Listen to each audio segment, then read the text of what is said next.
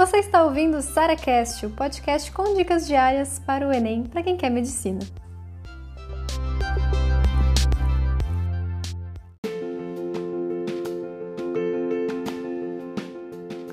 O que você precisa para passar em medicina?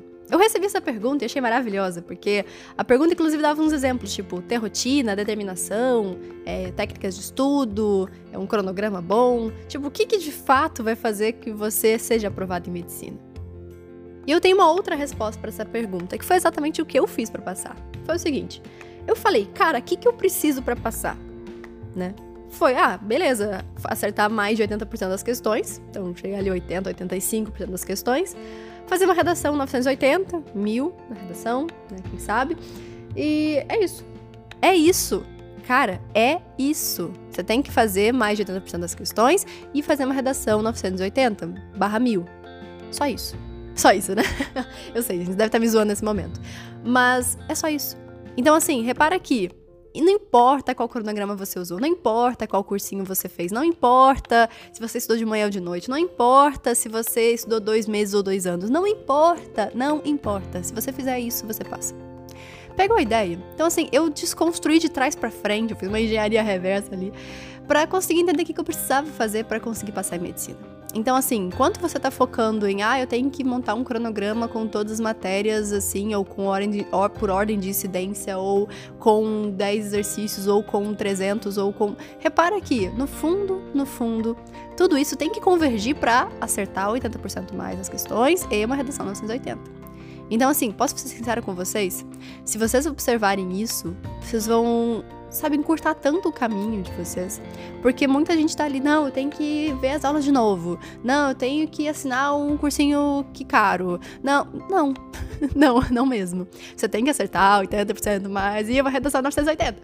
É isso. Então, assim, tudo que você fizer tem que convergir para isso. Então, você tá estudando redação? Como é que você tá estudando redação?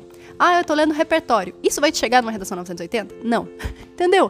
Então, assim, tudo que você fizer, seja de cronograma, seja de técnica de estudo, seja do que você faz no dia a dia, seja de rotina, seja de qualquer coisa, tem que chegar nessa resposta.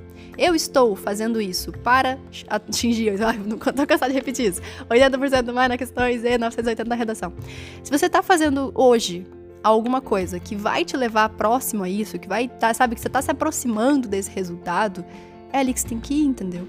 Então, onde é que tá esse resultado? Nos seus erros, porque se você esconde dos seus erros, você nunca vai chegar acima de 80%, tá? Então, negligenciando matemática, não estudando nada de física, porque eu tenho dificuldade. Desculpa, gente, eu não vi ninguém chegar acima disso negligenciando matemática e física, não dá. É, redação, mesma coisa. Ah, fica empurrando, procrastinando, não faz redação e tal. Cara, pensa comigo, é só isso. Não importa os meios que você vai usar para chegar lá. O importante é que você, no dia do Enem, tenha esse resultado. E aí você passa, certo? Então, isso é que é preciso. E se você fizer esse raciocínio de hoje, essa tarefa que eu tô fazendo aqui hoje, esse exercício que eu tô fazendo aqui hoje, ele vai me levar nesse resultado? Quando você faz essa pergunta, você começa a perceber que você tem muita coisa no seu estudo que tá te atrasando. Exemplo, assistir 30 mil aulas por dia, fazer mil resumos, gastar um tempão, um tempão, às vezes, sabe, às vezes fazendo questão e não corrigindo as questões. Então, assim, perceba que o que você faz no dia a dia, tá? Na verdade, é uma somatória, tá? Então você vai somando coisinhas para chegar nesse resultado. Isso é que é preciso para passar em medicina. Foca em ver se aquilo que está fazendo hoje vai te levar naquele resultado ou só está te deixando mais distante dele.